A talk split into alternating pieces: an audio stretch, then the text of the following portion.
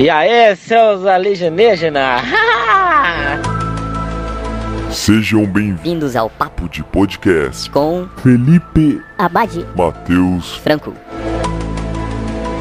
Quatro coisas sobre os extraterrestres. Invasão ou um grande teatro? ET Bilu, a grande farsa ou só uma palhaçada da TV? É um pássaro? É um avião? Ou é um prato voador? ET de Varginha, um morador de rua local ou um segredo militar nacional?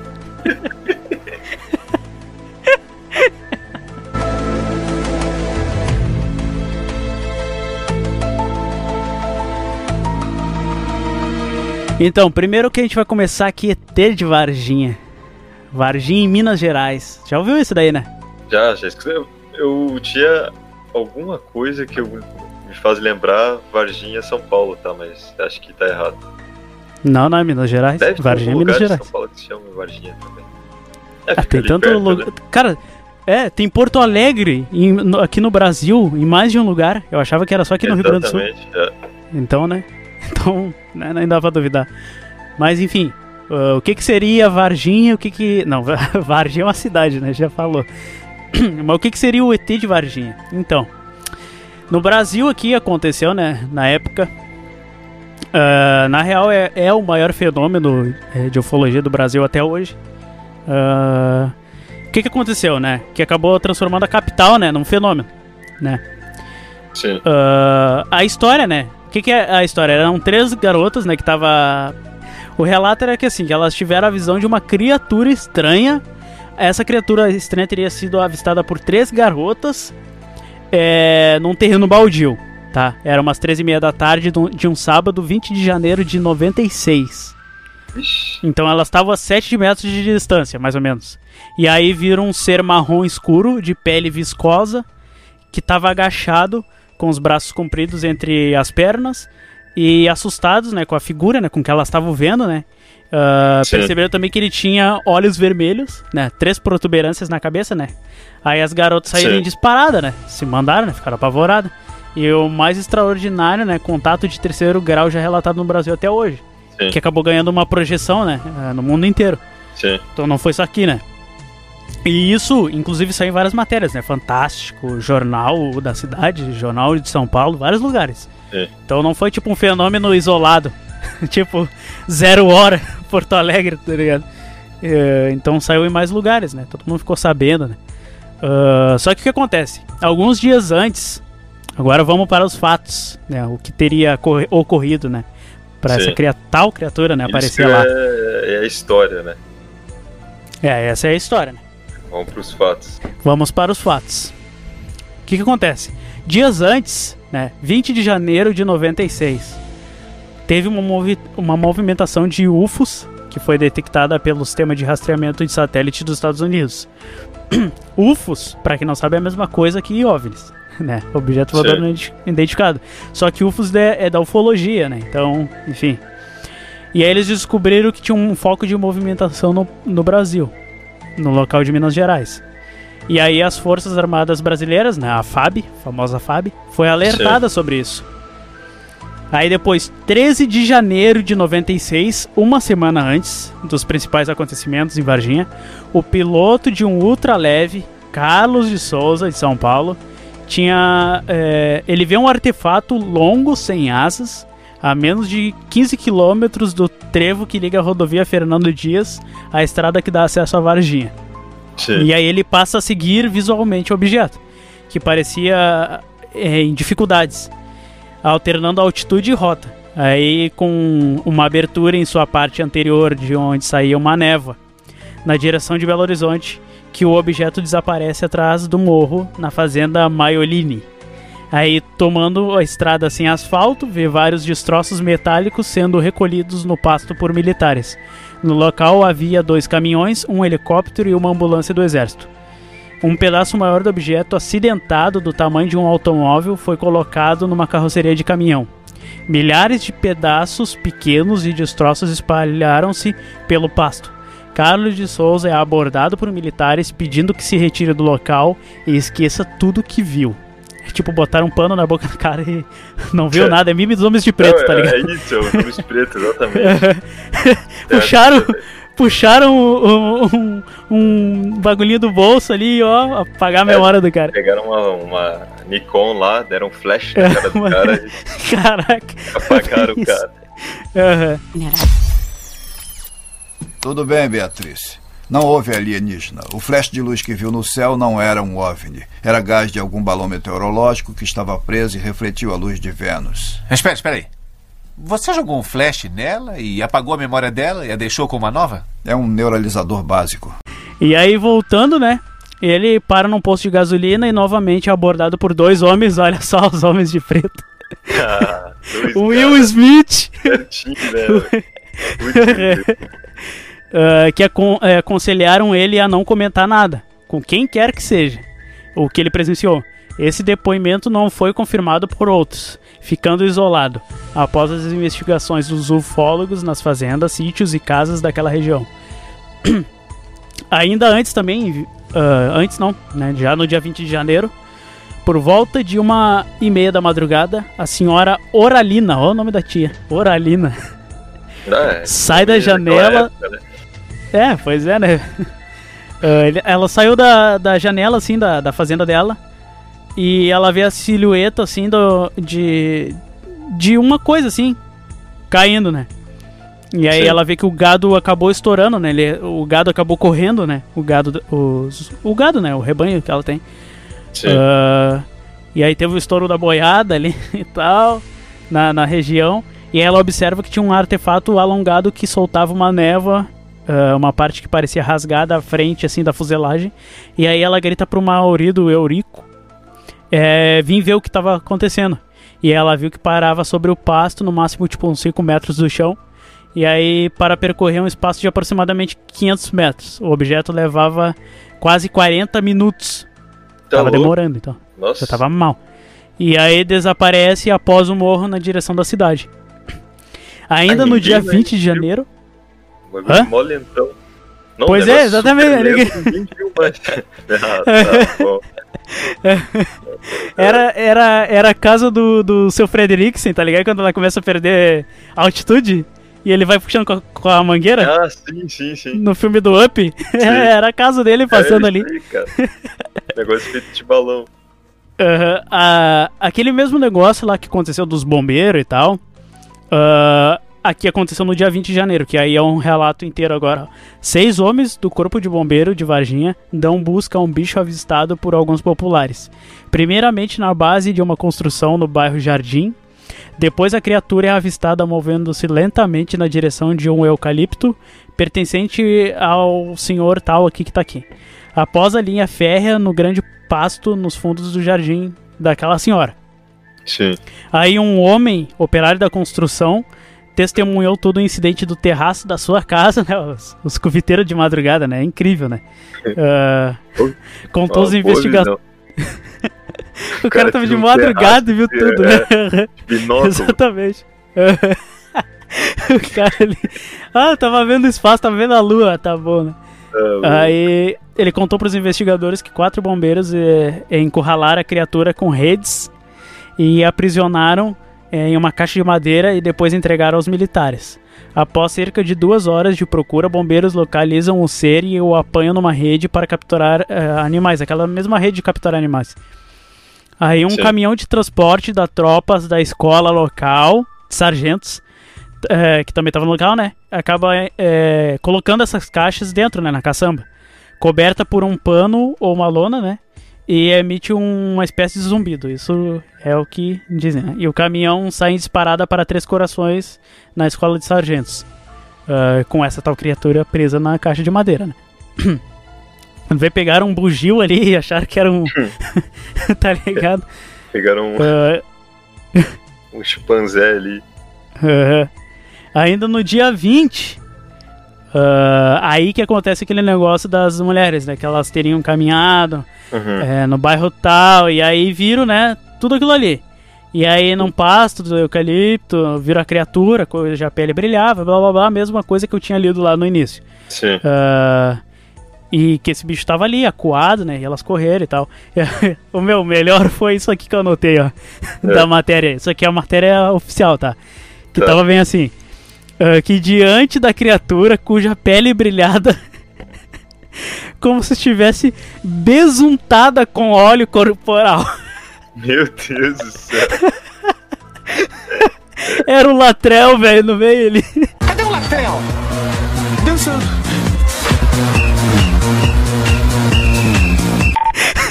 Então, na O real, Latrel brilhando. era um É. maluco, um maluco tava um Não. morador de rua, alguma coisa assim. É, mas é, mas calma aí. Mas aí é que no meio, no meio da Aí que mata, tu vai ver. tava é tentando que vai- cagar e começou a suar, tá ligado? É, foi isso aí, cara. Não, mas olha, tu não passou muito longe, que isso daí é o segundo relato, tu vai ver agora. e com as veias arrochadas, saltando da altura das espáduas dos seus longos e finos braços. Meu Deus. Ah, então deram uma descrição inteira, né? Falaram que o bicho tinha três protuberâncias na cabeça, que uma delas parecia chifre, blá blá blá. E foram o que elas falaram que viram. Aí, o meu, tu já ouviu falar do Badam Palhares? Não. Ou, ou nunca? Foi um cara Não, aí, não. ele era legista antigo, um médico legista antigo. Foi famoso, ele Não, ficou não. famoso por causa disso aqui. Porque na época ele fez é, autópsia, se eu não me engano era. Sim. É, autópsia é, do tal do PC Farias. E aí deu uns negócios lá. Ah, tá, tá, tá. Esse é o Ah, e aí ele foi o mesmo tiozinho aí que tava no hospital, porque levaram esse tal ser, né, no hospital Humanitas de ambulância na tarde, cara, e, e realmente isso saiu tudo em jornal da época, se tu catar, tu acha páginas dizendo Sim. isso, e tinha, tipo, foto de ambulância parada com um carro militar atrás, umas coisas bem loucas. Porque fizeram meio que um tumulto depois, né? E aí, o que tem dito é que a criatura estava morta, né? O transporte tinha sido começado com a colocação do ser numa caixa de madeira coberta por lona plástica e colocada na caçamba de um caminhão de transporte de tropas, é, cuja traseira estava no portão dos fundos do hospital, né? Sim, Ah, e aí, no caso, né? ah, tinha pessoas trajadas com roupas brancas e máscaras médicas é, presentes lá no, no local, né? Pra retirada disso. de- dessa coisa que tava no carro militar. O ser é, tava exalando um cheiro insuportável, pelo que eles estavam falando, né? sim. ah, de amoníaco. Ah, e o sim, comboio- a Mônica- Nossa. Aham. E o comboio parte para a cidade de Três Corações e para dentro da escola de sargento de armas. Então depois, ah, no dia 23 de janeiro de 96, às 5 da manhã, o mesmo comboio parte para Campinas, São Paulo, conduzindo duas cargas. O cadáver é retirado do Hospital Manitas e uma caixa ventilada contendo algo vivo. Após a parada na escola eh, preparatória de cadetes em Campinas, ah, outros veículos militares conduziram o material para as instalações da Unicamp. Eh, durante a semana, ah, uma equipe de pesquisadores cientistas cuida- ah, cuidava das análises, exames e testes da criatura. Isso é o que tem, né? Os relatos do que dizem, né? Então, né? Sim. É o que eu tô lendo só, né? E aí tem o cara que eu falei, né? O Badam Palhares, né? Que teria feito, né? ah, o exame desse negócio aí e tal. E ele só ficou famoso, né? Mais ainda na época por conta disso aí, só por isso. Sim. Ah, e aí, 7 de fevereiro de 96, ah, submeteram a cirurgia para retirar uma, uma pústula de axila direita. Não sei nem o que, que é isso, mano. Meu Deus, cara.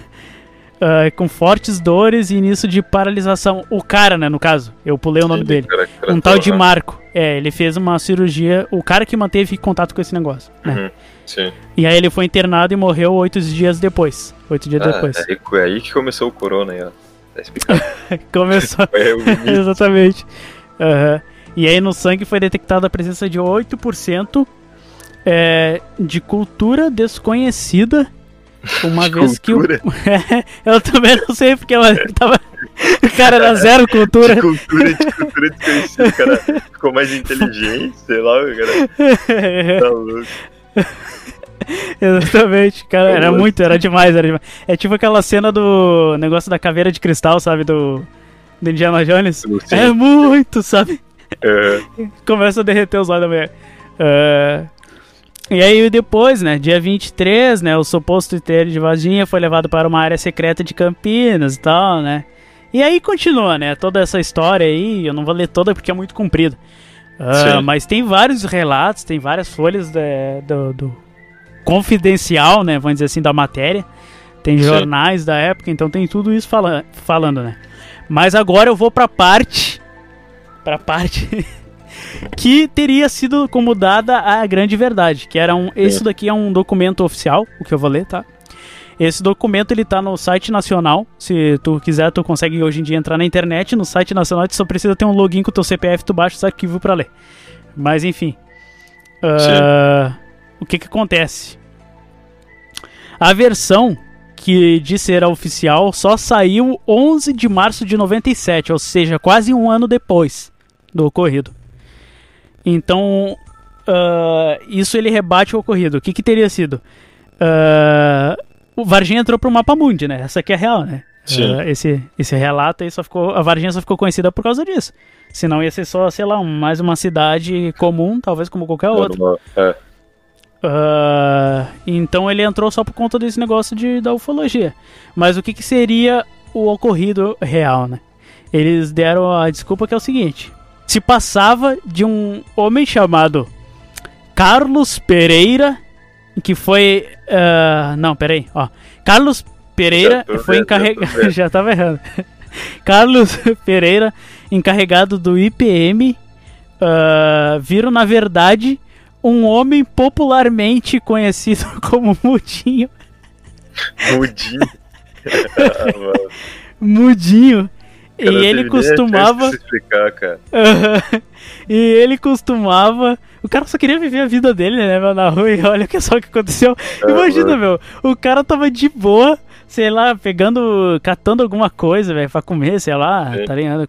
Sei lá, o cara tava na rua, né? Um morador de rua. Sim. E aí vai umas mulheres e se apavoram com o cara que tava molhado de chuva, tá? É. E aí começa é, é, todo, tudo isso aí, imagina, velho, a situação, tu tá de boa abaixado assim no muro. E aí quando vem aparecem uns caras que, que ficam com rede de, de pegar onça e te tocam achando que tu é um bicho, meu. Que horror, velho. Olha, não sei. Imagina que situação, velho. aconteceu uma. Uma. Uma histeria generaliza, generaliza, generalizada. Errou! Eu acho que Aham. o maioria do pessoal lá tava com problema nas vistas, cara. É, Sei lá, só um pode. gás na cidade, alguma coisa assim, porque não é possível. Pois é. Imagine, As Bom, mulheres já tava ruim, e os caras que tocaram a rede pior ainda. É. Bom, continuando. O fato teria sido, né, que se tratava do, desse cara que chamava. Era conhecido como Mudinho. E ele costumava ficar agachado na mesma posição em que estaria o ET, segundo os Ah. relatos.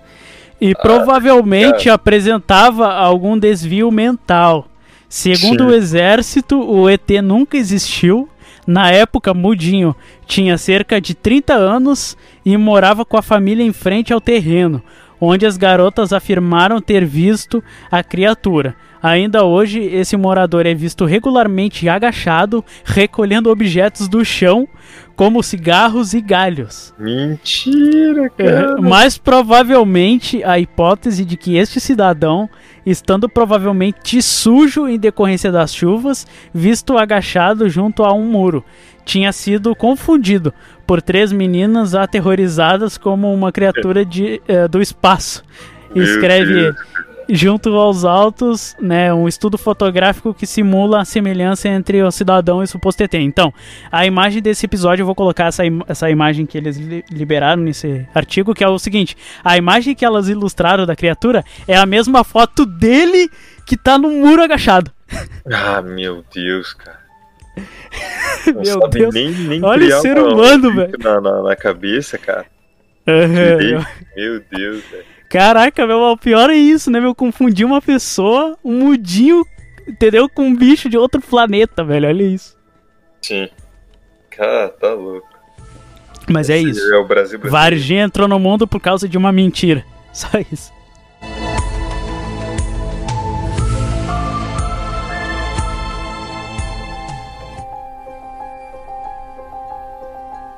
O meu caso aqui de abdução alienígena, de caso alienígena no caso, é de Kelvin Parker, um americano que em 11 de outubro de 1973, ele tinha apenas 19 anos, E quando ele e o colega dele de trabalho, que tinha 42, é Charles Hickson, é o colega de trabalho dele, uh, foram supostamente abduzidos quando pescavam em Pascagoula, Goula, esse é o nome do lugar, Uhum. nos Estados Unidos. Né? Eh, Eles relataram o caso para a polícia na noite, na mesma noite, e a história tomou conta da mídia na época. Tá? Uhum. 46 anos depois do incidente, continua sendo um dos mais emblemáticos dentro da ufologia. Aham. E Kelvin finalmente decidiu quebrar o, o silêncio. Depois de 46 anos, o cara foi tipo, dar mais detalhes do que aconteceu, né, no caso. Aham. Ele só, só tinha dito que ele foi abduzido e tal. Sim. Uh, segundo Parker, o OVNI era bastante diferente dos encontrados na ficção. Ele tinha um formato oval, cerca de 9 metros. Uhum. Era um ovo de 9 metros. Um ovo. Uh, 9 metros Um ovo de avestruz. É, porque oval e 9 metros. Uhum. né? E emitia luzes e sons. Possuía uma pele cinzenta, como a de uma paquiderme, não sei que bicho é esse. Três dedos, semelhantes a uma garra, e fenas no lugar dos olhos. Aham. Ela tomou uma detada no olho. No lugar dos pés, os extraterrestres possuíam órgãos redondos que serviam como apoio. Sei lá o que seria isso, né? Mas, Aham. ah, era mais ou- era isso aí. Tá. Foi, foi esse o caso. Tá, Esse aqui é tipo assim. É isso. Caraca, tá, mas e, e alguém comprovou isso? ou É tipo coisa da cabeça do cara. Isso, cara, que negócio é, chato, porque o cara, ele, ele falou isso lá em 73, né? Que ele Aham. foi abduzido junto com o colega dele. Aí depois de muito tempo, 42 anos depois, ah, 46 anos depois, na real, ele foi, diz, diz que ia contar num fórum mundial lá de, de coisas sobre alienígena, ufologia Aham. e tal, e ele ia contar mais detalhes de- disso, né? Sim. Só que isso ficou marcado para tal data lá e não, não ocorreu, entendeu? Uhum. Então, eu só consegui pegar essa Tá, parte. e o cara ele já é morto ou ele é vivo ainda? Detalhe. Não, ele é vivo, ele é vivo. Tá, Ele é vivo. tá, e o cara não teve todo esse tempo pra contar agora? O, o amigo dele morreu antes, né? Mas não foi por causa do, do, do- da prisão nem nada, tipo, morreu por causa natural, sei lá. E depois disso o cara tá be- beleza, eu vou contar. Sim.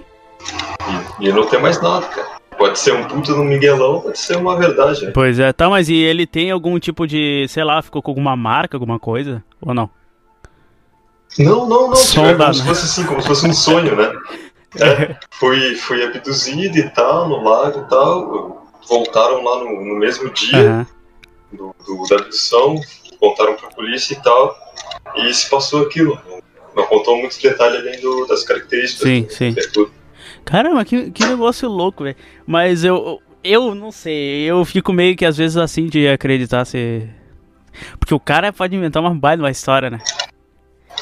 Tem um monte que assim, né? Sim, um o amigo dele que poderia ser um dos caras pra confirmar. É, agora já não tá mais vivo. Pode mais confirmar. É, exatamente. É. Não, e o cara teve tempo, né, meu, pra contar, sei lá, por mais que naquele ano ele não contou, até não foi? Sabe que é, é aí que você, que, que você vê que o negócio pode ser, tipo, armado. Porque Aham. é o seguinte, ah, você acha que o cara não ganha alguma coisa por participar disso daí? Ah, claro que sim. Sabe? É, com certeza. Tipo, 46 anos depois, ah, ah, começou a ficar mais, ah, mais tensa essa parada de, de, de alienígena, né? Os americanos querem saber a verdade e tal. Aí, pá, surge um evento lá de ufologia. Aí esse cara, que sei lá o que ele tá fazendo da vida, bom, quer saber? Eu tenho uma história. Aham. E ela, e ela foi já pros jornais e tal, então eu posso ah, ampliar essa história para poder ganhar um por trás. Sim, fora que também tem aquele negócio, Essa né? Fora possibilidade. que também tem aquele negócio, porque o, por, por mais que tem vários assuntos assim, o cara pensa o seguinte, ah, meu, agora eu vou dar uma alavancada nesse assunto aqui, pegar e ficar famoso um pouco, até quem também acaba transmitindo, sei lá, um jornal, algum repórter fazendo, aí vai repercutir mais Sim. ainda, né? Aí o cara acaba... Sim. Ah, Ah, eu, acho que é, é um miguelão do cara, esse aí, que nem um cara que eu vi uma vez na Sim. TV, que o cara tava dizendo que, que tinha acontecido mais ou menos assim, só que era num sítio dele. E aí aconteceu com ele, e aí Sim. depois aconteceu com a mulher dele. E aí ele, ele falou que tinha. Ele tava machucado a perna, tava com a perna quebrada, se não me engano. E aí acordou Sim. com, com umas marquinhas assim na perna e disse que tava curado, não sei o que. É mais do Miguelão, velho, isso aí. Hum, ah, O cara botou um band-aid ali. As picadas de mosquito ali. Gosto picada de mosquito. é bem isso. Pior que é bem isso.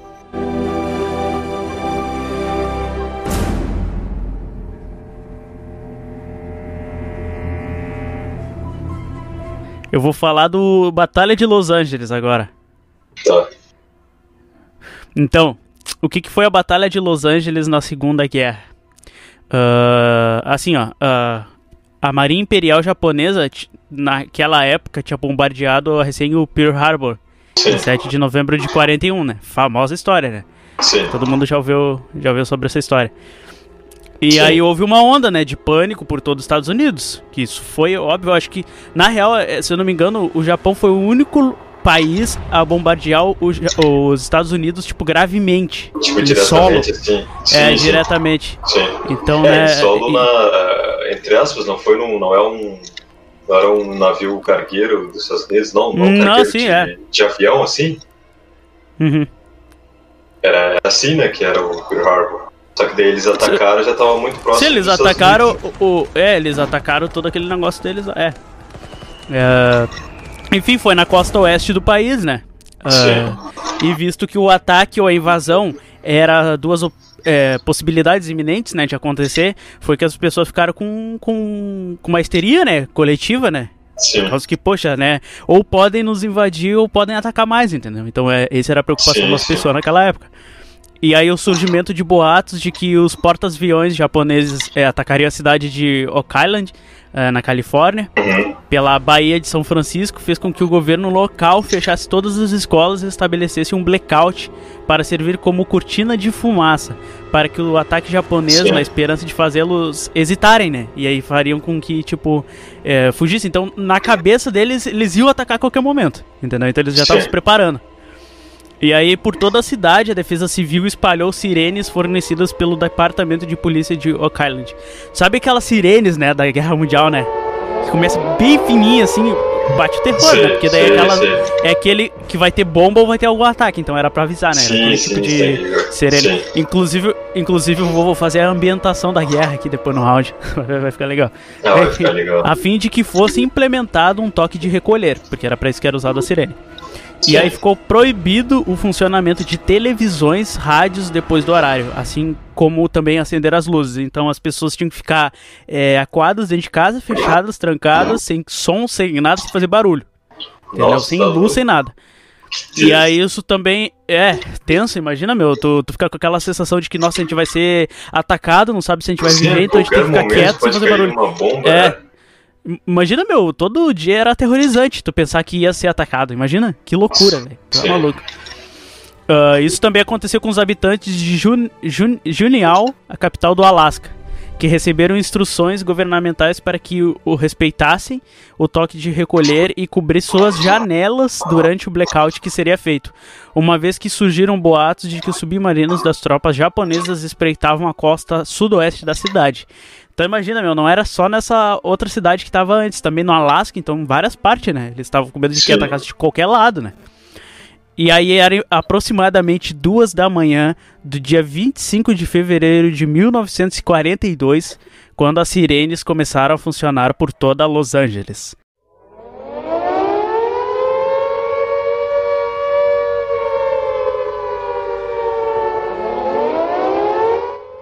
Cerca de meia hora mais tarde, os holofotes rasgaram o céu acompanhando pelo rastro dos disparos, enchendo o horizonte de fumaça.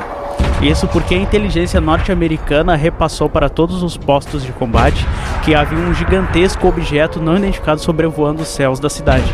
As tropas em Santa Mônica abriram fogo com metralhadoras calibre 50. Todas as outras bases rapidamente atacaram, porém ninguém via nada além de fumaça e os outros rastros dos tiros que se interpunham à luminosidade brilhante dos holofotes. A máquina desconhecida, como os militares chamavam, permaneceu imóvel sem sequer contra-atacar. Era enorme, simplesmente enorme, como as pessoas diziam. Declarou o antigo diretor de aeronáutica dos Estados Unidos. Eu nunca tinha visto nada parecido em toda a minha vida. Além surgirem militares de depoimentos de angelinos naquela noite alegando terem visto objetos estranhos vagando pelo céu que não pareciam com aviões do exército americano. Outros afirmaram que viram aeronaves japonesas voando em formação, assim como o pouso de um avião inimigo nas ruas de Hollywood. Eu mal consegui enxergar os aviões, mas eles estavam lá em cima, diz Charles Patrick, um artilheiro costeiro. Eu podia ver seis aviões e os projetos explodindo ao redor deles como se nada acontecesse, como se fossem totalmente imunes, completou ele. O ataque durou cerca de quatro horas. Quatro horas o ataque. E esse objeto não se mexia. Ou foi essa Ah, inspiração do, daquele filme com Will Smith, né, e tal. Uhum. Inclusive tem um filme muito bom que o nome é Batalha de Los Angeles, que é inspirado nisso e tem e o filme é muito da hora porque tem alienígenas que realmente invadem a cidade. Sim, é bem da hora, mesmo, fica, fica a dica. mesmo. Fica a dica, é. Ah, o ataque durou 4 horas, com as tropas tendo disparado mais de 1.400 munições antiaéreas contra o céu. Quando o sol raiou, as unidades militares americanas descobriram que parecia não ter existido nenhuma ameaça inimiga. E aí, no caso, eles, é, eles falam né, da, daquele filme Sinais, por exemplo, né? Sim. Ah, dão, dão aquela ideia, sabe, da tensão, sabe? Sim. de de tá acontecendo algo e tal. Enfim, eu estou pegando e comparando isso, né, só. Mas ah, isso aconteceu, né? Ah, tem todos os relatos, tem imagem, inclusive tem foto. É, meu, um monte de foco de luz apontando para um objeto que tá ali entre a fumaça. E vários projéteis no ar, assim, atacando e tal. E eu já vi várias. é, é, é, é, tipo, manipulação de imagem assim para tentar fazer um raio-x da imagem para ver se tinha alguma coisa na fumaça. E tu Sim. vê uma silhueta de algo ali, sabe? Só que. Sim. Mas É aquela não coisa, é entendeu? 100%. Não é 100%, né?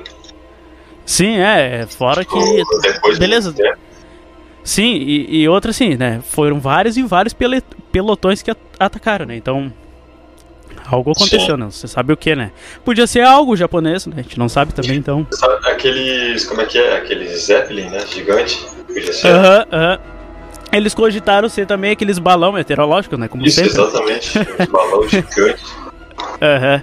É, eu, eu lembrei até de uma coisa daquele filme Sinais que eu esqueci de falar. Ah, tá ligado aquele negócio da guerra que o gurizinho fala até? Ah, não sei se tu te lembra. Bom, tem o filme Sinais, eu vou citar aqui pra quem não, não lembra. É um filme de. que tipo, uns alienígenas eles vêm é, visitar a Terra, né? É, e aí acabam fazendo aqueles símbolos nas plantações, né? E aí depois eles acabam posando aqui, blá blá blá. Enfim, aí o cara depois luta contra um deles, enfim. E aí o Grisinho ele fala, né, que em primeiro sinal de guerra, ah, eles perdem. Só tinha duas opções, né?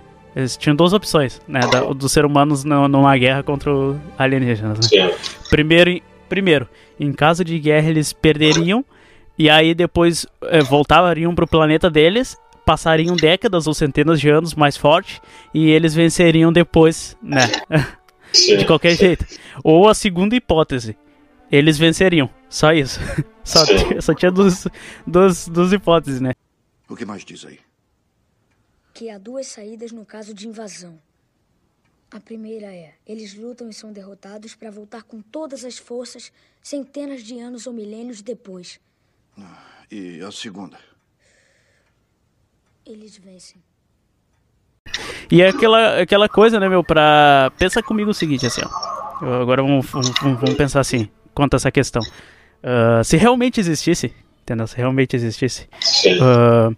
Pensa no seguinte, tu acha mesmo que um ser que seria mais inteligente, inteligente ou de outro, que não é um ser humano, entendeu? Que é outra raça. Tu acha mesmo que eles viriam pra cá, fariam um show no céu durante anos e anos? Um showzinho, nossa, olha aqui, ó. Sim, eu cara, pilotando em alta velocidade aqui pra vocês verem como somos incríveis. Eu E, tipo, e fica-. É, e ficaria irmão, por cara. isso mesmo, entendeu? E ficaria por isso mesmo. Porque uma coisa assim eu sei. Uma, eu- beleza, eu nunca fui pra guerra nem nada, mas eu, eu sei de uma coisa é, sobre questão de tática de guerra, que eu já inclusive ouvi vários oficiais falando essas coisas assim. Que é o seguinte: numa guerra, o que tu faz é rondear sempre o inimigo de longe. Para pra que tu veja como eles é, agem, como eles é, fazem a formação pra tentar atacar depois de um certo tempo. Então, ah, o que que eu já vi também cara dizendo que ah, eles fazem esse show no céu porque eles estão vendo a forma que a gente vive pra depois atacar. Meu, durante, sei lá, 30, 50 anos a mesma palhaçada, pelo amor é. de Deus, né, gente? Pois é. Por favor, né? É, sei lá, né, meu, mas é. Não, não faz sentido. como eu já disse, eu não acredito que exista. Mas, né? Ah, tá aí a história aí pra ser contada, tá aí o- um caso que aconteceu, né? E uma coisa que eu vi também é que é o seguinte, se realmente existisse, teria uma, um porquê deles virem. Porque eles teriam gastado todos os recursos do planeta deles e precisariam do novo. lá, né? É. Sim, como a Então, de qualquer foi- forma, iriam atacar, né? O ser humano Sim. não ia estar vivo. Sim, sim. Mas é aquilo, né? Que nem, eu já, que nem eu disse, né? Eu não acredito, né? Porém, é aquela coisa que nem diz o. Já, não sei se você já viu a fala do Carl Sagan. Não. Não sei se você já viu a fala do Carl Sagan. Nunca? Talvez eu tenha escutado, mas não lembro pelo Ah, nome tá. dele. É, um, é uma, uma fala bem famosa dele, inclusive. Que ele fala o seguinte, assim, ó. O que é mais assustador? A ideia de extraterrestres em mundos estranhos? Ou a ideia de que em todo este imenso universo nós estamos sozinhos? É o que ele fala, Sim. sabe?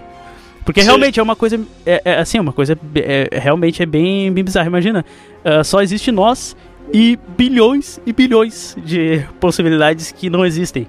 Ou existem várias possibilidades que só a gente não conhece. Então imagina, as duas coisas assim meio loucas de pensar. É, realmente é apavorante. É. É, realmente.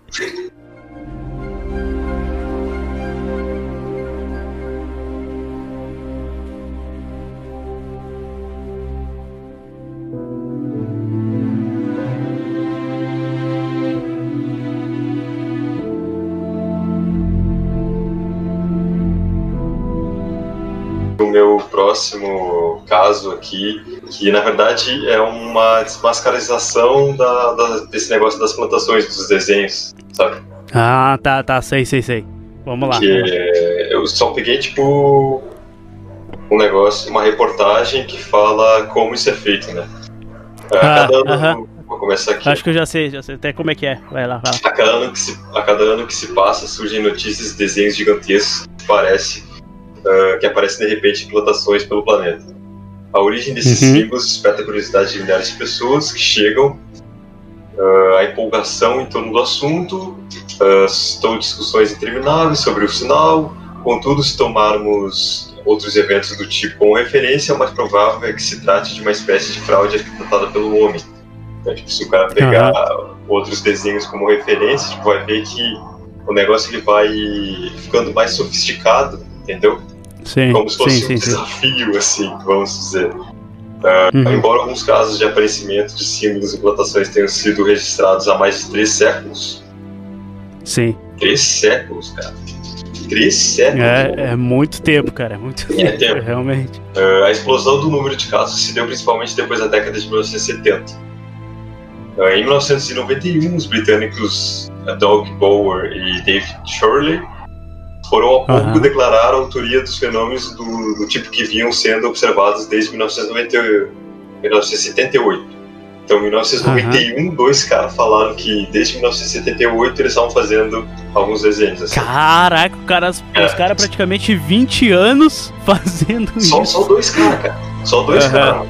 Ah, eu já até imagino como é que eles fizeram. É alguma Isso, coisa com, é, com pau e corda, né? Isso, exatamente, explicar É. aqui.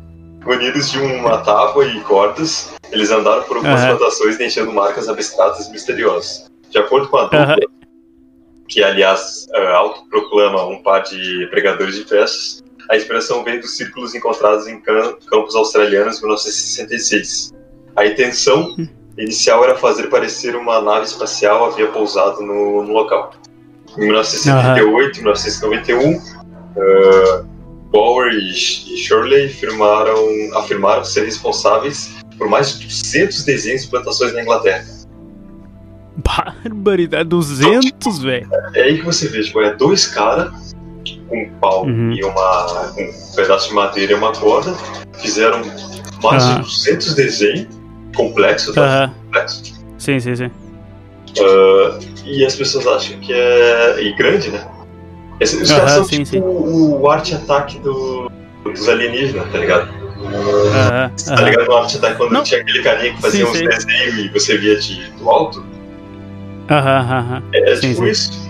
Os caras faziam. Tá, os caras, uma vez eu acho que eu vi isso daí na TV. Os caras, eles pegavam o, o- as cordas, faziam tipo como se fosse um balanço com a madeira e aí iam pisando, tipo, pra amassar Isso, ela. é. Pra amassar, porque daí ela não quebraria o, o milharal, mas deixaria é, torto, né? Como se algo tivesse planado em cima só, Sim. sem quebrar. Os caras são muito engenhosos, meu. E o pior é que os caras faziam isso à noite. Porque Sim, daí não. amanhecia e ninguém via. É. Imagina, meu, muito louco isso. Porque assim, ó, vamos pensar o seguinte: eh, isso daí os caras faziam agora em 70 e poucos, 60 e poucos e tal. Sim. Mas vamos pegar um, um, um aqui muito mais antigo, que é mil- milhares de, de anos atrás, que era o, o povo lá de. lá das linhas de NASCAR. Imagina que foi um ser humano que fez aquilo lá também. Sim. Entendeu? Só pode ser visto do alto. É, Sim. é muito maior? É, mas eh, os caras tinham uma forma de fazer. Então não é impossível que também fosse feito agora. Por mais que, né? ah, um Sim. era em terra lá, né? O deserto do Atacama e tal. O outro era aqui no, em grama e tal. Mas mesmo assim, Sim. o ser humano é capaz de fazer um troço desse pra ainda mas pregar uma peça também, né? Sim, não, e, e outra coisa, além disso, eu vi, é que não, não tá na matéria que eu notei, mas ah, tava na matéria que eu não cheguei a notar, que, que além disso tem o campo gravitacional da Terra, ela mesma faz alguns desenhos, Uhum. pode, pode não ser tão perfeito, né? Mas ela mesma Aham. consegue fazer pelo campo gravitacional, mais o vento e tal, e algumas plantações assim. Aham. Então, Ah, que tipo, louco, velho. aumenta mais ainda a possibilidade de, de não ser nada normal, né? Sim, sim, sim. Não, e tem uma coisa assim, ó, se, ser, hum- só pra te ver, ser humano não é capaz de fazer isso, mas tem um peixe, é, um tipo de peixe, eu não lembro agora onde é que é, acho que é na costa do Canadá ou é da Austrália, não lembro. Ah, que ele faz, assim, ó, vários peixes machos, tá? No, no, no- fundo, assim, do mar. Eles fazem um tipo de ninho, como se fosse um ninho, pra, pra chamar a atenção da fêmea. E aí a fêmea passa de ninho em ninho pra ver qual que ela vai largar os óvulos dela. Mas, meu, os ninhos, só pra te ter uma ideia, eles fazem tipo uns desenhos na areia do, do fundo do mar, como se fosse esses círculos de plantação, sabe? Pode crer. E, e tem cara, eu, eu tava vendo uma vez, estavam fazendo notícia e tal, que estavam falando que era OVNI do fundo do mar, meu. Olha, olha a loucura das pessoas, velho. Olha a loucura das pessoas. Pelo amor de Deus, né? E aí depois eles deixaram. Eles... aí depois eles deixaram aquelas câmeras, sabe, de, de pressão, que é aquelas que chegam bem fundo, assim. Sim, sabe, sim. no, no mar. Sim. Claro que não fundo o suficiente, né? Mas, Sim, tipo, até uma certa tem parte, é. Aham, e aí eles deixaram perto assim, e meu, foi muito tempo até eles conseguirem imagem desse peixe fazendo isso. Então ele fica passando, é muito louco, ele fica passando pela areia e fazendo tipo uns montinhos, sabe? E aí forma um desenho circular gigante, sabe? E então, meu, se um peixe faz isso, entendeu? Ser humano faz coisa muito mais. é, de explodir a cabeça assim no, numa grama, seja onde for o desenho. Porque isso daí já é feito há muito tempo, né? Ah, ainda mais ah, povos antigos que acreditavam nos seus deuses, nessas coisas assim. Então, para chamar a atenção deles, eles faziam símbolos, faziam desenho, escultura, fosse o que fosse, para tentar chamar a atenção da, da, daquele ser que eles acreditavam existir. Então, né? Tem gente que faz isso hoje em dia para chamar a atenção de uma coisa que talvez não exista ou para pegar uma peça, né? Então.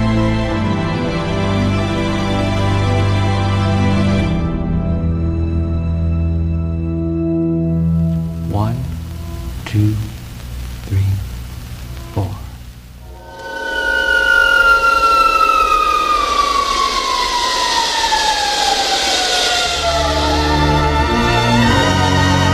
Agora o caso mais famoso da ufologia, o caso Roswell. Eu acho que um monte de gente já deve ter ouvido falar. Né? Foi o caso mais famoso. É um episódio na cidade de Roswell, em Novo México, no ano de 47, 1947. Então são mais de 70 anos após o incidente, né? O caso. Que Sim. rendeu até um filme de mistério no cinema. Que ainda Sim. intriga pessoas na, na atualidade, né? É bem no finalzinho da Segunda Guerra. Ah, bem no finalzinho.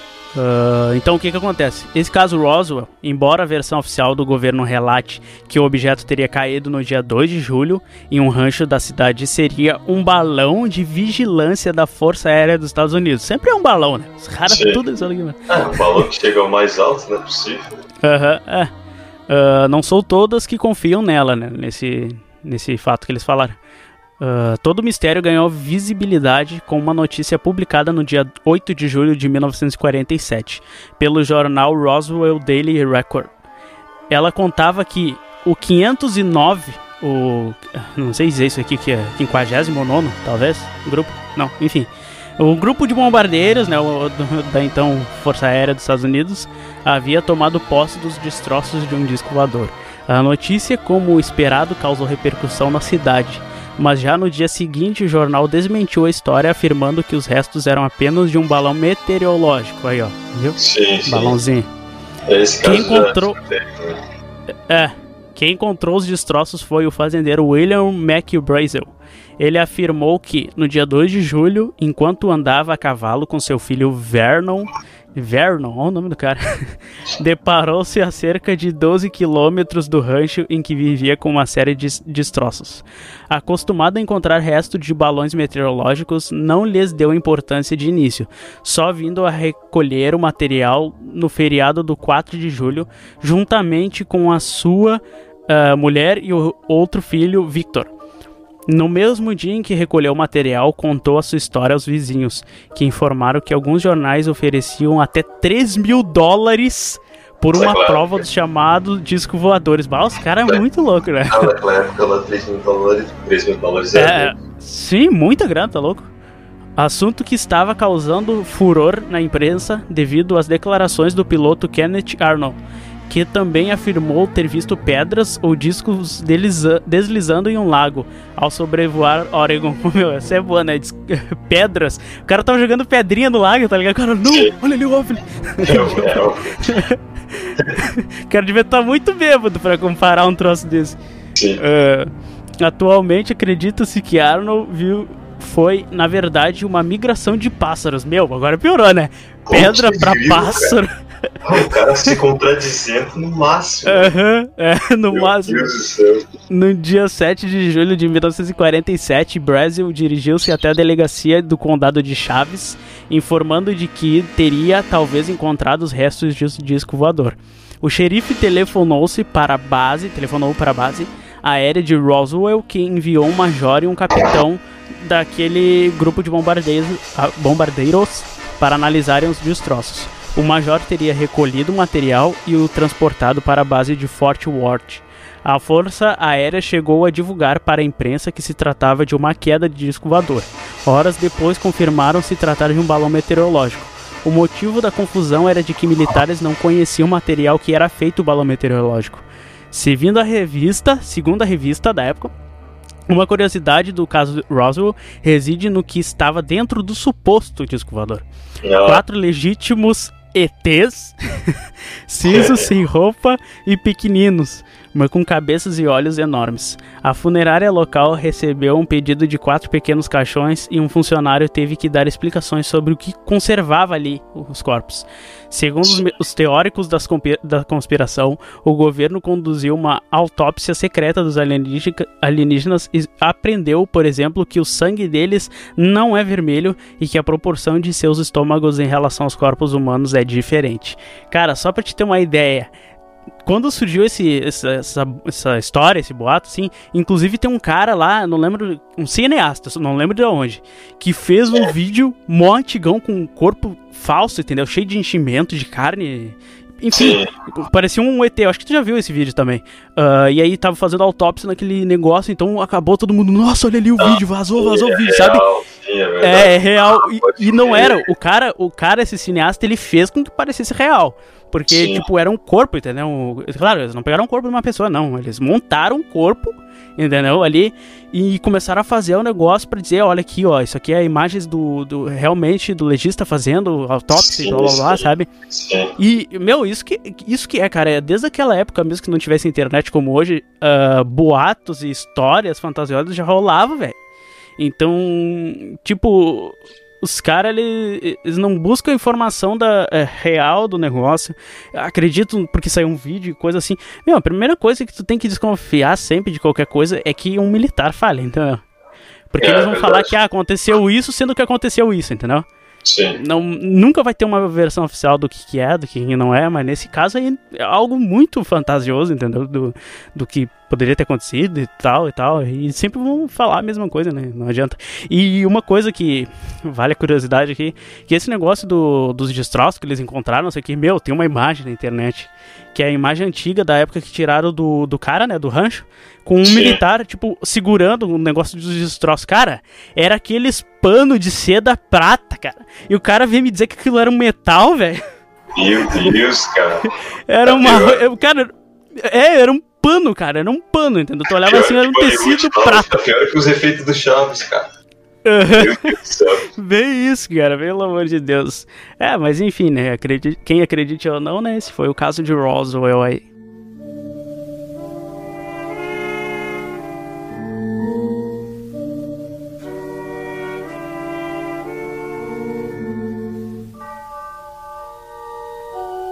Trouxe aqui o primeiro caso de registro no Brasil. E assim, como, você, e assim como se você tinha dito, né? É engraçado, cara, eu não sabia Uhum. disso. Ah, esses casos, essas coisas de ufologia, cara, te- tem no, no site do governo federal do Brasil, cara. Tem, tem, tem. É o Arquivo Nacional. Tu só Tipo- fazer um login ali e tal e É tu aí- consegue baixar. É aí que você consegue ver que, tipo, bom, é, pra você ver como os caras não têm, tipo, medo de dizer que isso daí não, não é real, né? Ou, ou Sim, assim. é, exatamente. Um- Tipo, tá lá os arquivos pra te ver, ler o que foi e Isso, deu, entendeu? exatamente. Só, é, tipo, Uhum. tá aberto ali. N- É, não fico passando pano. Não fico É, passando eu, pano. eu- eu não entendo também o porquê que os Estados Unidos, não sei se os Estados Unidos também faz isso, ou, ou Uhum. esconde mais do que, do que deveria, tá ligado? Eu não sei se Uhum. Estados Unidos tem um negócio como esse que a gente tá falando aqui, que é, ah, vai lá, entra no site do governo e vê ah, casos desses. Agora, se não tiver, sendo que já houve Uhum. relatos aí, é estranho, né? Porque... Sim, é, a única coisa que eu sei é que os Estados Unidos, de vez em quando, eles liberam uns arquivos, mas tipo lá, meu, de antigamente. Não é nada de Sim, novo, pois é. nada, sabe, de que ninguém já não saiba, sabe? Sim. Eles não. Mas eles entrarem a fundo assim que nem o esse brasileiro eu nunca vi, porque o, o daqui mesmo eles pegam todos, tem todos os registros de tudo, entendeu? Sim. Seja o que for, até de ataque, seja o que for, sempre tem ali, tu consegue ler, entendeu? Tudo tranquilamente, né? Então. Sim. Bom, é, deixa eu ler aqui como é que foi. A primeira documentação da aparição de um OVNI no Brasil aconteceu na Barra da Tijuca, no Rio de Janeiro, Uhum. e foi registrado com nove imagens fotográficas. O objeto é comparado à nave DC-5, na primeira foto. Porém, as outras fotografias mostram que ele tinha formato de disco, lembrando um prato. E aí que eu falo, Ah. nossa, você já viu O prato você, é deve ter, você já deve ter escutado aquela, aquela, aquele Miguelão lá, teve até reportagem sobre aquilo, que o cara conseguiu Aham. fazer um efeito de, de disco voador usando duas colheres, cara. Não, eu não vi isso aí.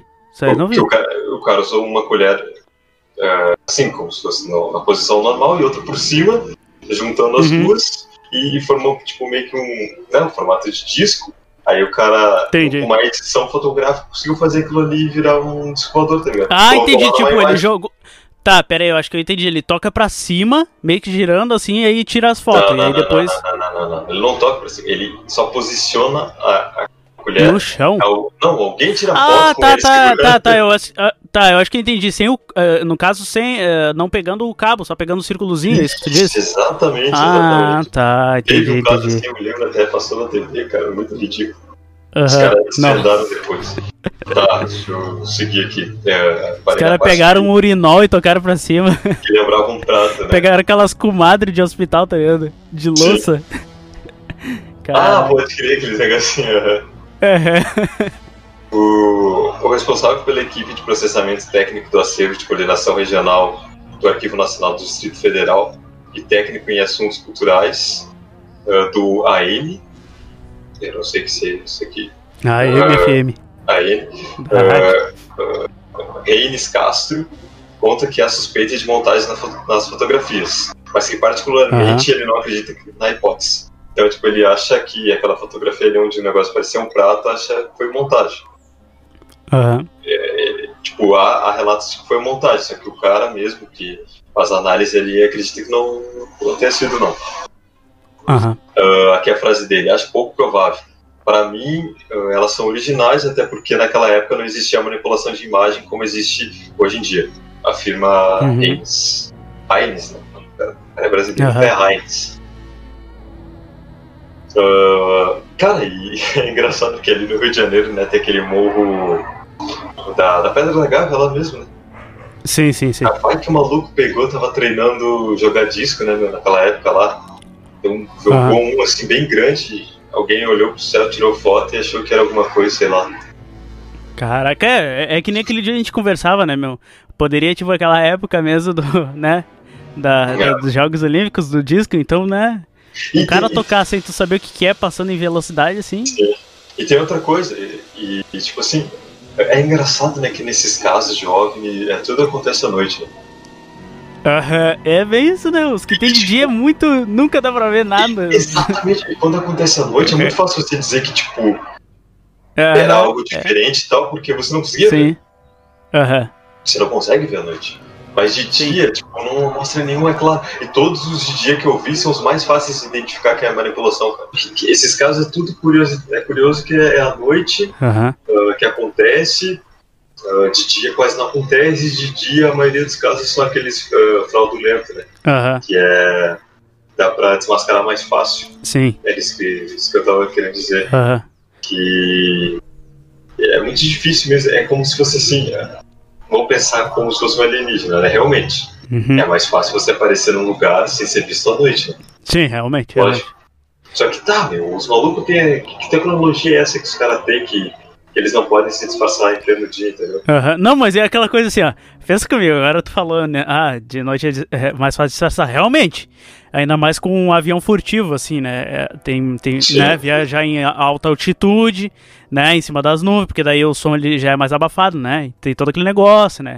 Sim, Só que sim. o seguinte, uma coisa, tu tá de dia, tá? E vê um negocinho passando assim, pum, rasante assim rápido. Mas tu de noite, qual é que é a mentalidade dos caras? Não, eu vou de noite, né? Pra, pra, pra esses humanos aqui não me verem, mas eu vou acender uma. Uma caralhada de luz. Sim, um- de um luz. farol. um farol gigantesco colorido aqui. pra mostrar, Sim, não, eu tô de longe, ó. exatamente. Eu estou escondido, né? Mas eu tô só com uma luz Pode aqui. crer. Tipo. Não Exatamente faz muito isso aí. sentido isso. E uma coisa que tu falou da, dessa questão de noite e tal, não sei o que, não sei o que. Ah, no México tinha acontecido um é bem famoso, cara, agora eu não lembro o nome. É, mas depois, esse eu vou citar uma outra vez quando a gente falar e tal, mas é que eu lembrei disso. Que tem, tipo, no alto da montanha, tem ah, uma, uma galera tinha gravado, assim, que de noite tinha visto umas luzes, assim, sabe? Um, um disco, assim, por Sim. cima. E tal, as pessoas apavoradas. Só que, meu, assim, o cara foi lá e ainda falou assim, né? ah, Foi entrevistar a galera, né? É, não, ele tava no alto do topo e não sei o que, não sei o que. Aí o cara olhou lá pro alto do topo e viu que tinha uma igreja circular, assim, sabe? Cheio de janela com luz. Cheio de janela com luz no 360, sabe? E ela era fina, ela era fina, Sim. um andarzinho só. E aí ele, ah, mas será que Sim. aquilo lá não, não seria capaz de confundir as pessoas, não sei o quê? E aí o cara, tipo, deixou chegar a ser quase de noite, assim, o cara lá da igrejinha ligou as luzes. Meu, era a Sim, mesma sim. coisa. E não, e a galera, não, não, não, mas não pode ser aquilo, não sei o quê. Aí isso só, né? Já viu, né? Mas, Sim, sim.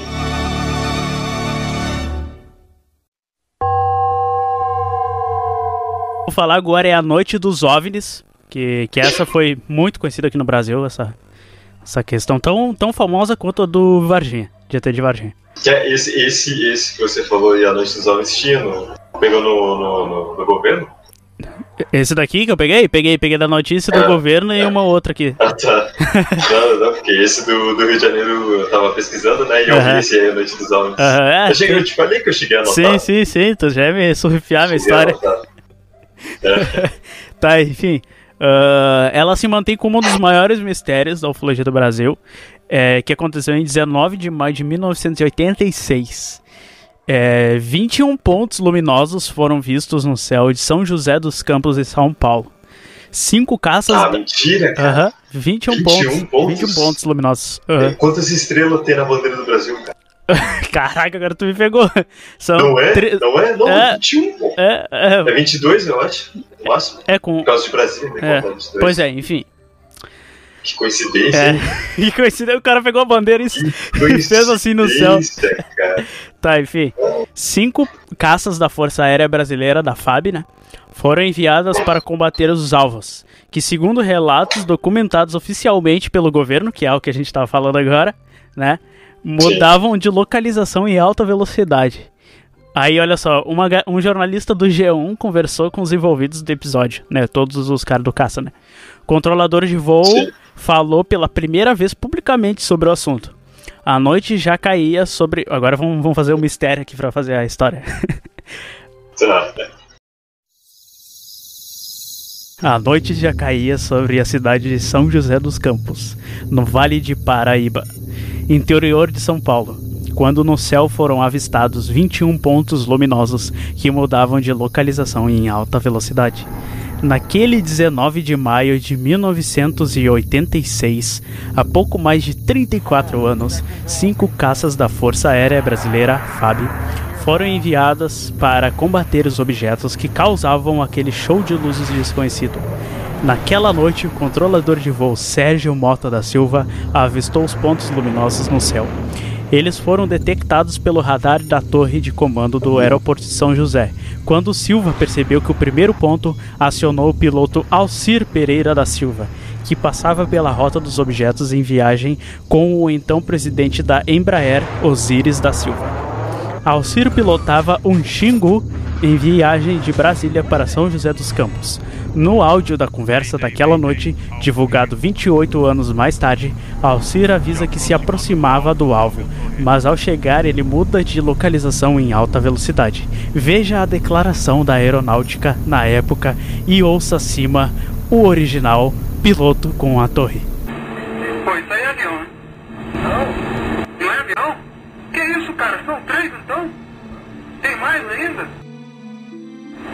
Que, que é isso? Controle, o Mike Bravo Zulu tá pro onda radial 270 de São José, tá perseguindo um objeto aqui, cara. Ele viu, tá atrás. É. Mike Bravo Zulu, São José, poderia descrever o objeto novamente? Pode afirmar com certeza que não se trata de estrela? Afirmativo, que desapareceu novamente. Entendido, desapareceu novamente. Com certeza não se trata de estrela. Afirmativo. Controle? Oi? Brasília? O cara tá vendo outra direita dele na radial 100 mais ou menos. Disse que não é estrela não e foi atrás. É uma festa. Eu perdi a referência visual com eles, mas o tempo que eu pude ver era um festival de cores lindo, né? Depois da primeira tentativa de alcançar os objetos, a Força Aérea mobilizou cinco aeronaves oficiais da frota de defesa para perseguirem as luzes. Foram cerca de quatro horas de perseguição. Apesar da repercussão do assunto Só na gastaram gasolina. é, apesar da repercussão do assunto na época, com declarações da aeronáutica e capas de jornais, os documentos e áudio que traziam detalhes do episódio conhecido como Noite dos OVNIs foram considerados confidenciais pelo governo por quase três décadas e a investigação foi inconclusiva. E agora vamos para o material confidencial que está lá no site lá do Arquivo Nacional para quem quiser assistir, ver, né? Quem quiser baixar o arquivo e ver, tem lá, tá bem ruim o do- o documento, mas dá para ler. Bom, no confidencial diz o seguinte: à época do fato, o então ministro da Aeronáutica Brigadeiro Otávio Júlio Moreira, o cara era o cara Nossa, brigadeiro, cara. Como assim, cara? Octávio é ainda, né? nome cara. O cara romano ao mesmo tempo, né? Caralho, o oitavo brigadeiro. Bem isso. então, disse em entrevista coletiva com os pilotos que o fato seria apurado pelo órgão. O resultado foi um dossiê mantido sob sigilo desde 1986 e divulgado apenas em 2014. Os documentos confidenciais divulgados pela FAB eh, nas oitavas os pilotos confirmaram que vieram pon- viram pontos de luzes no céu, que mudavam de cor e se movimentavam em alta velocidade. O dossiê com título Possível aparecimento de OVNI em São José dos Campos e Anápolis concluiu que os fenômenos eram sólidos e refletem de cerca certa forma inteligências, pela capacidade de acompanhar e manter distância dos observadores. Os relatórios fazem hoje parte do acervo do Arquivo Nacional, sendo o segundo material mais acessado do acervo, atrás apenas dos relatórios da ditadura militar. Para ver nessa galera mais importada. Viagem. Pela busca, todos os arquivos foram digitalizados e em 2014 o acesso tornou-se possível pela internet. Então a galera pode entrar aí. Eu vou deixar no, nesse, nesse episódio, eu vou deixar na descrição o, o site do arquivo. Quem quiser sim. ler, vai estar lá, né? Mas o fato é que tem esses arquivos. Quem quiser ler, tá lá. Quem acreditar, acredita. Quem não acredita, quem não acreditar, não acredita. Eu não acredito. Talvez os caras estavam bem massa pilotando o avião, né? Mas. Eu, meu, eu fiquei pensando como é que eram os aviões do, do Brasil naquela época, cara. Monomotor, né? Por isso que os caras não conseguiram pegar. É, realmente, sim. Não, pra te ver, Pelo já tinha Deus, aqueles caça tucano, sabe? Os, os primeiros tucano. Sim, sim. Então, eles não eram lento, mas, né, meu, não era turbo hélice, né? Não, não, Eles é, eram. não, é, não deveria É, ser. aqueles, aqueles teco-teco, tá ligado? Mas é isso aí, mano. Aqueles do tipo GTA subir e descer. assim, é, bem isso. Mas é isso aí, então.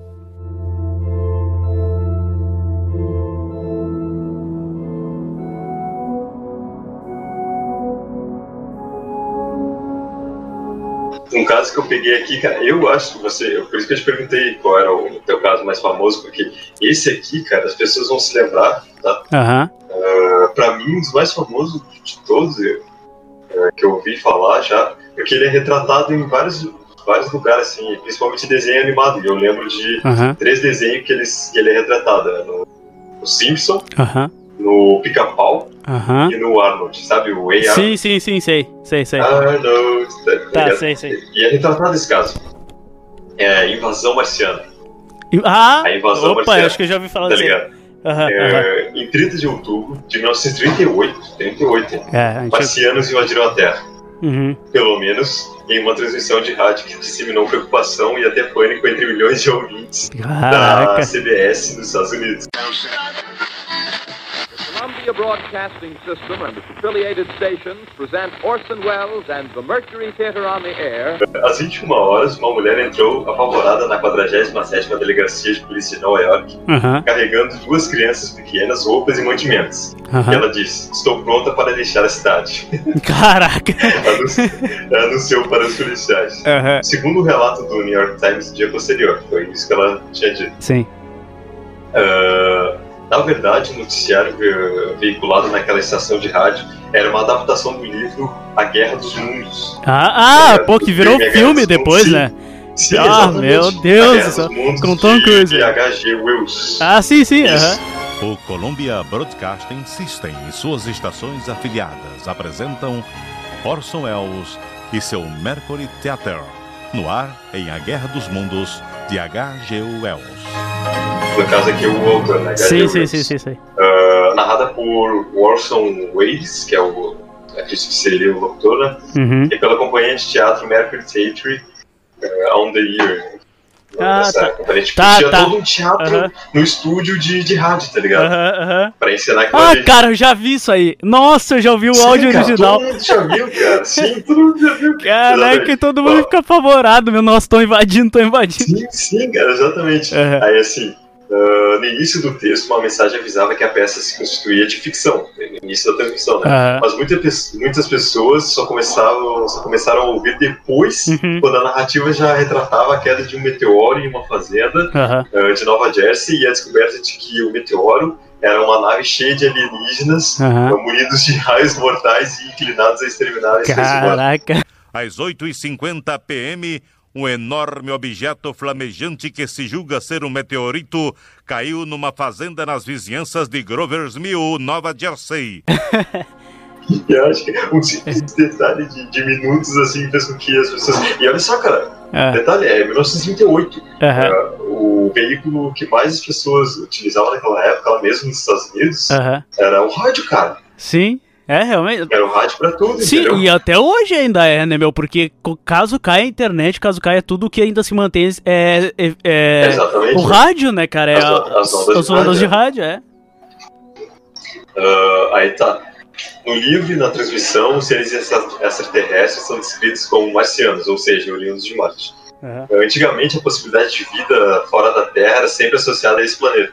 Aham, Marte estava no popular imaginário, no caso, até na, naquela época. Sim. Ah, lembra Ademar Shevert, editor da revista UF, é, sei lá, né?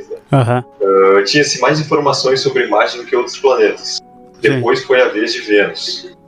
Foi o que Ah. ele disse. Eh, De qualquer forma, a adaptação da história e de A Guerra dos Mundos teve um impacto no imaginário popular. Sim. Talvez um impacto maior do que se esperava seu idealizador. Imagina, chegou a pedir né? desculpas. sim, chegou a pedir desculpas. Ah, eu não eh, pedi por desculpa, eu deixava assim só pra mexer no psicológico de todo mundo.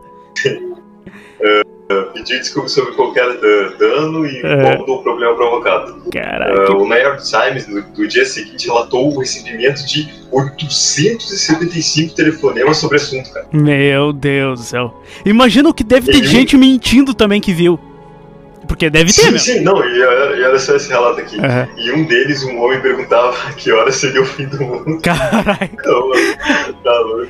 E outro, o leitor reclamava que seus convidados haviam abandonado o jantar em sua casa para fugir dos marcianos. Caraca. Meu Deus, cara, é uma loucura, velho. E no hospital de, de São Michael, em Newark, Aham. 15 pessoas tiveram que ser inter- internadas por conta do choque de histeria, velho. Caraca, Achei meu. como se fosse real, assim, então Sim, invadindo a borda. aham. Não, mas É, imagina, meu, eles, quantidade- eles fizeram uma dramatização, né, pra ter aquele intuito real pra ver como é que seria, né? Só que eu imagino assim o seguinte, meu, imagina que azar que, digamos, tivesse 100 pessoas ouvindo, tá? No momento que eles falaram assim, ó, ó, gente, é uma encenação, nada que é real, tem, sei lá, 30 pessoas aqui no estúdio pra fazer todo esse efeito, sei lá, entendeu? E interpretar. Então, aqui não é real, é só uma brincadeira. E aí, do nada, de 100 passa pra mil pessoas ouvindo, sendo que essas mil pessoas não tinham ouvido eles dando essa explicação. Sim. Então imagina, Sim, que sim. loucura, velho. Exatamente, exatamente. Uh, a quantidade de ligações sobre o assunto era tão grande que jornalistas começaram a investigar o caso. Assim, a agência de notícias uh, Associated Press achou conveniente emitir o seguinte comunicado. Aham. Nota aos editores. As perguntas aos jornais e ouvintes de rádio em todo o país nessa noite a respeito de um meteoro caindo e matando pessoas em Nova Jersey são resultado de uma dramatização em estúdio. O que eu posso dizer é que o objeto em si não parece muito com um meteoro, pelo menos não com os meteoros que eu já vi. Parece mais com um imenso cilindro, tem assim um diâmetro de uns 27 metros. Ô meu, olha, fica a dica pra gente fazer isso aí, bora. hein? Não, cara, e, e você se lembra disso aqui no, no Pica-Pau? Acho que eu me lembro mais, tá ligado? É. Aquele episódio, o Pica-Pau. Não o maluco, né? Pica-Pau é aquele que é o mais pequenininho. Tá, tá, que, sei, o que ele menorzinho. cai lá e acham que ele é Aham, um- sim, sim, que é um ele, e ele começa tal. com uma arminha de choque de brinquedo. Que ele cai numa Exatamente, calota voadora. O, o, o- aquele da, é, é o mesmo das formigas, né? Na verdade, são as formigas marcianas. Sim, sim, aham. Ei, sargento! Uma calota voadora aterrissou! Astronauta aterroriza a cidade. Objeto não identificado aterrissa. Não percam a cabeça, não fiquem nervosos, não fiquem nervosos! Senhoras e senhores da América do Norte, um aviso aos navegantes extra! Calotas voadoras de um metro de diâmetro invadiram nossa cidade. Romanini Penecola Fusilli, ela versala subito aspetto una pizza voadora! E esse episódio é retratado por causa de- dessa história aqui, Sim, cara. sim. Assim como no Way Arnold também, cara. que eles fazem a mesma coisa, eles deixam todo mundo Sim. medo. No Simpsons também aparece no episódio de Aham. Dia das Bruxas, só Caraca, o cara que fez isso foi genial, velho. Foi genial, velho. Sim, cara. Na real, o cara só viu o seguinte, eu vou narrar um trecho desse livro aqui, Aham. e as pessoas não, não pegaram isso do, do, do trecho. What's that? There's a jet of flame springing from the mirror and it leaps right at the advancing men. It strikes them head on. Lord, they're turning into flames. Up by the woods, the barns, the, the gas spreading everywhere. Coming this way now, about 20 yards to my right. E acabou ocorrendo isso aí. Meu, olha aí, ó, já tô dizendo, hein. Cara, eu vou te a falar gente uma tem coisa. que A gente tem te que falar. narrar também isso aí, cara, porque eu tenho... Eu vou te falar uma coisa. Hoje, se fosse no programa de rádio hoje, Aham. tipo, bem, bem interpretado mesmo, Aham. as pessoas ainda iam acreditar. Claro que acho, realmente, realmente. Opinião minha, assim, porque a, a pessoa não tem saco pra pegar e pesquisar, entendeu? Sim. Direito, né? se a Aham. notícia é, É, realmente. é verdadeiro Meu, ou falso. é Você que pode ver o ser humano ele não tem o ser humano ele não tem costume de ler ele não tem costume de ler essa que é real muita gente não lê Não, não de ler, mas eh, eu não falo ler, eu, eu creio assim, no negócio de, de buscar, né? O, Tá, não, sim. onde veio a origem, né? Tá, não. Porque o ser humano é aquele negócio, né? Tipo, quanto menos trabalho eu passar, melhor. tá não mas sim mas o, o a questão de ler que eu tô di- dizendo de ler é isso que aconteceu de ver essa matéria Agora, muito, muito raramente tu vai ouvir o áudio original do troço, no máximo que tu vai ver ali é o texto escrito que foi dito. E ainda assim tem muita gente que nunca ouviu falar, entendeu? Não, é, é, é, é raro, mas eu acho que sim. Uhum. que Tem gente que não, não ouviu falar, não sei. É, claro que tem Esse, aqui, esse é o que eu te falei, esse é o mais famoso, você tá ligado? Aham. Não, eu já, tá, eu sabia disso aí, já tinha ouvido falar há muito tempo. Sim, é muito bom é, isso, é é muito antigo, bom. né? Aham. 1938 é Sim. muito tempo. Não, fora que naquela época não tinha internet. Tinha internet. Sim. Né? Ah, Então, é como tu disse, ah, o rádio era o principal é, produto de informação, né? De comunicação, Sim. além do impresso, né? Além do escrito, que já é muito Sim, antigo. sim. Mas imagina, é, sei lá, imagina que o cara tá andando na sua fubica, bem de boa na rua, e aí quando vê, liga ali e sintoniza no rádio, né? Pá, tá sintonizando, aí quando vê, sintoniza. Líquido. Talvez seus rádios já o tenham captado. Preste atenção, escutem agora.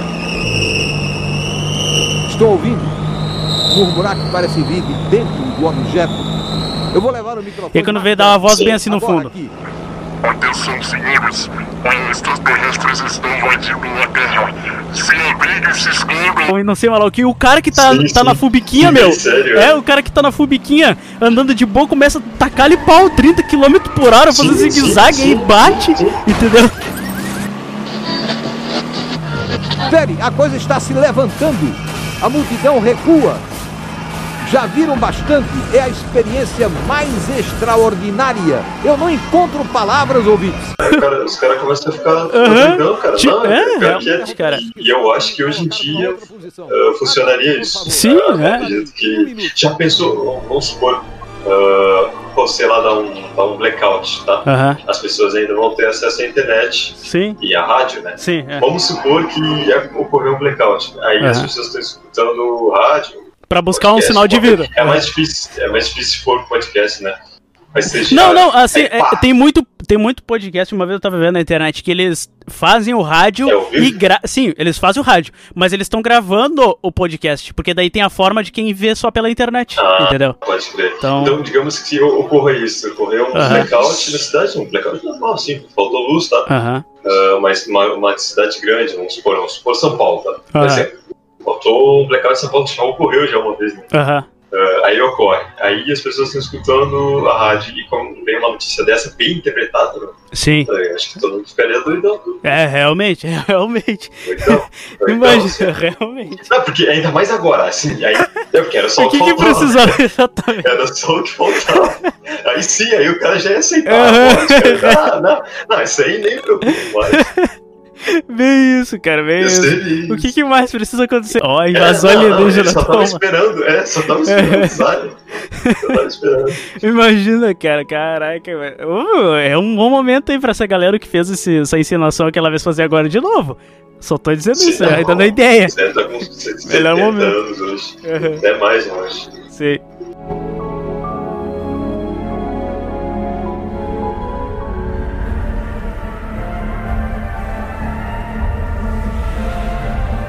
Bom, esse daqui, assim como a gente tinha falado antes, tu tinha um, vamos dizer assim, mais verdadeiro e os outros mais charlatão, né? Sim. E eu, no É. caso, tinha uns, vamos dizer assim, tecnicamente verdadeiro e um charlatão. Sim. Agora vamos pro charlatão, então, que eu deixei por último. ET Bilu. Olha o nome, né, cara? Eu acho que o cara viu aquele negócio lá do Serginho Malandro, tá ligado? Bilu Bilu Teté. Bilu Teteia! e pegou o nome, velho, porque pelo amor de Deus, velho. Ah, mas o que, que seria o ET Bilu? Ele se tornou um fenômeno nacional depois de enviar uma famosa mensagem em rede nacional para os brasileiros. Essa, foi, essa mensagem acho que tu conhece. Apenas que busquem conhecimento. Tá ligado? Meu Deus. Ele cara. só pediu pra Acho galera pedir conhecimento, buscar conhecimento. Qual a sua mensagem para a Terra, Bilu? Apenas que você conhecimento. É só isso. E, meu, olha só, pra te ver. Esse que tu falou aí do, de interpretar e tal, foi uma interpretação, ok. E esse cara que ele tava ensinando também, e o pior que teve é, é, televisão, fantástico, Rede Record, não sei mais lá o que, fazendo. Até o CQC, cara, foi lá fazer uma entrevista com, com o ET Bilu, bicho, como se fosse verdade, pelo amor de. Deus. Não, não é tão antigo, tu vai ver agora. Nossa equipe também registrou imagens do suposto alienígena. É noite. No escuro, ouvimos o que seria a voz de Bilu. Sim, Bilu. Desligar o rádio? Tá, vou desligar. Ó, o que acontece? O episódio aconteceu depois que Urandir Fernandes de Oliveira, que abriu uma comunidade chamada projeto Portal no município de Corguinho, em MS, é Mato Grosso do Sul, né? Mato Grosso. Para supostamente provar a existência de um ser alienígena.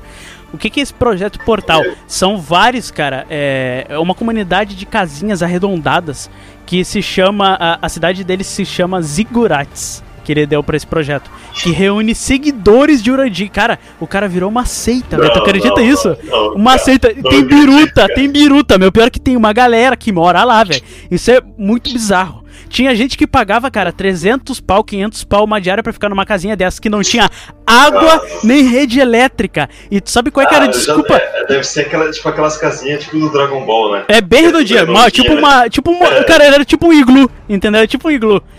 E aí sim. o cara dava desculpa que pra, pra te falar com ele, entrar em sintonia com ele, tu precisava ficar sem rede elétrica, sem tomar banho. E tu precisava não ter água nem comida ali, entendeu? Fazer um tipo um jejum e depois te comer alguma coisa.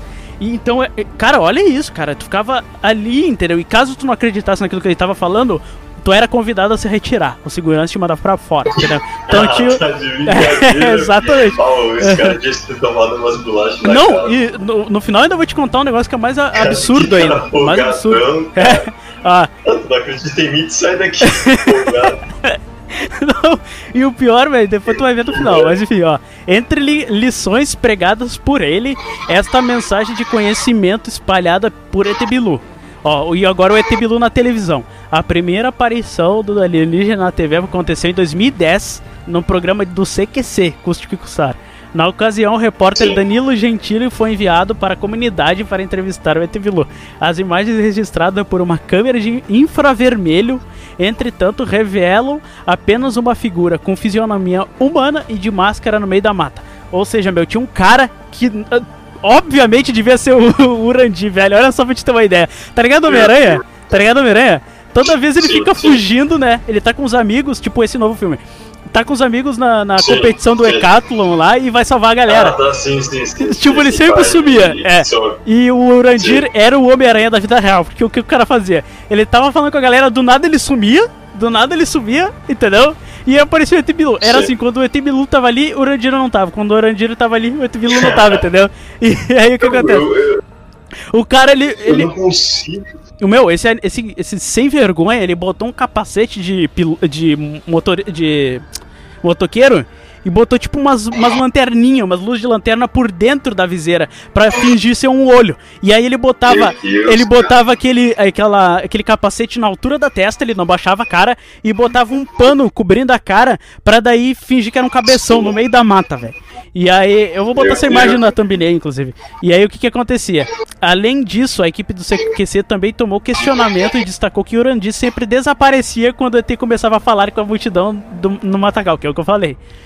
Porém, as imagens em infravermelho foram feitas sem o consentimento dos representantes do projeto Portal. Então eles não viram que eles estavam gravando, entendeu? Pra desmentir a farsa deles. Sim. E aí as definições sobre ET são controversas. Algumas informações sobre o Bilu afirmam que, a- que teria cerca de 1,70 de altura. Por outro lado, o próprio Urandir defende que o alien é mais baixo, com cerca de 1,40. No final, dizer Sim. em relação aos olhos, tá, enfim, ah, então era isso que ele estava dizendo. Que tinha 1,40, não sei o que, não sei o que. Meu, uma baita mentira. E o pior é que eu vi um- essa matéria inteira faz tempo, né? Meu, ele vai num, num, num lugar que parece uma caverninha, entendeu? Tá fechada, tá toda lacrada a, a caverninha. E aí tem um buraco nessa caverninha, nessa parede, com um tijolo é, só tapando assim. E o Urandir fala pro, pro Danilo mais ou menos uma coisa assim: ah, ah, ah, por aqui a gente consegue conversar com ele, que ele gosta de ficar lá dentro, não sei o que, não sei o que. Mas você tem que estar com. ah, mentalmente com, com pensamento elevado, que não é qualquer vez que você consegue ver ele, falar com ele, não sei o que. E aí o Danilo, ah, mas dá pra mim ver alguma coisa aqui né, nesse buraco? E ele tira o tijolo pra ver. Não, é só um pouquinho, que senão você não vai, não sei lá o que. Meu, uma uma, ah, como é que eu vou dizer, uma invenção do caramba desse cara sem vergonha. E o pior é que esse cara assumiu, depois de acontecer tudo isso, o cara no passado, meu, recebia um prêmio de cidadão, cara, pelo governo. Olha isso. E ainda lançou agora um projeto que o nome é Dáquila Pesquisa, só pra falar que a Terra não é esférica, nem plana. Ele fala que é convexa. Olha, olha o pensamento desse cara, velho. Olha que cara doente, cara louco. Convexa? É, meu, um negócio mais louco ainda. É um- o cara fala como se fosse o, uma arena do Dragon Ball, tá ligado? fechada. Não, não, não, não, não. Aí ele fala que é isso. Cara, olha, meu, muito louco. Uma dessas pesquisas resultou no documentário Terra Convexa. O documentário apresenta provas científicas de que o planeta não é esférico, mas sim nivelado nas águas e com uma suave convexidade nos continentes. O quê? O cara tá de qualquer jeito Ah, tá, querendo. entendi. o cara tá de qualquer jeito querendo, sabe? Sei lá, visibilidade, seja o que Entendi. for. Ah, meu, mas pelo amor de Entendi. Deus. Enfim, esse daí foi um ET Bilu, cara. É, é, maior loucura Cara, que eu- que eu ia criaram. antes que eu falei, É. eu, não, eu não, não, não consigo acreditar como é que Jornal Nacional e Record foram dar audiência pra isso aí, cara. Aham. É, fantástico. Tipo, os caras estão com, com muita falta de matéria. Exatamente. Não, meu, e o pior é que a galera acreditava. É a galera acreditava. Só que acontece, até então tu não tinha imagem dele.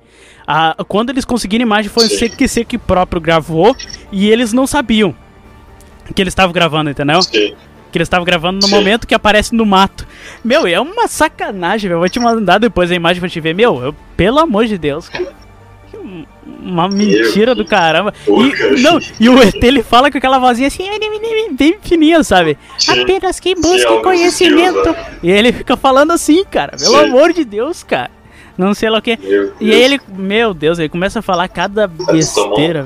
um Não, e aí o. Eu não lembro agora, mas acho que é o Danilo pergunta pra ele, tá, mas ET Bilu, como é que você acha que é a Terra? E aí ele fala, Não é esférica, nem, nem plana.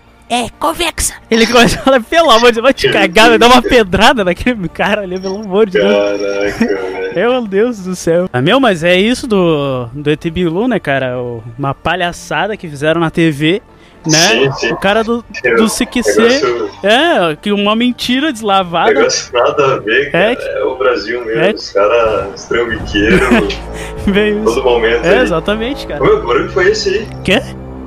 Como é que é? Que barulho foi esse aí? Barulho? Barulho aí, escutei. Que é. barulho, não? Mas eu não tô ouvindo nada. Um barulhão aí, Cara, cara. pera aí que eu vou ver aqui. Tem um negócio como se fosse, sei lá, um estrondo. Cara, eu saí aqui na janela também eu ouvi agora. Tu ouviu aí o barulho? Parece uma buzina de navio. aqui, é, Sim. Qual- qual é que Como era? se fosse, sei lá, um, Aham. um, um jato passando Aham. assim por cima, cara. Cara, olha, olha na tua janela, até olha na tua janela, janela. cara, olha na tua janela. Olha na tua janela, cara. Tem um caça passando aqui. Ih, meu, pior, meu. Nunca vi Que isso, isso, cara, que isso? Ó, meu, tem uns negócios lá no céu, cara. Olha lá. Que, que parada é essa? Os negócios Te liga, meu, lá. fecha tua janela, velho. Fecha Parada é janela. aquela, meu. Fecha tua janela. Fechar tudo aqui, é meia de ferro, cara. que isso, velho? O meu tá atacando, velho. Sei lá o que, que é aquilo, velho, que meu. os caras estão tocando. Velho, olha isso, meu. É um disco, Sei, cara. Olha lá, cara. Um disco, cara. Meu Meu Deus, cara. meu. Meu, tão batendo aqui na minha porta, batendo aqui na minha porta. que que é isso? Como assim? Caraca, meu, tô invadindo. Que isso?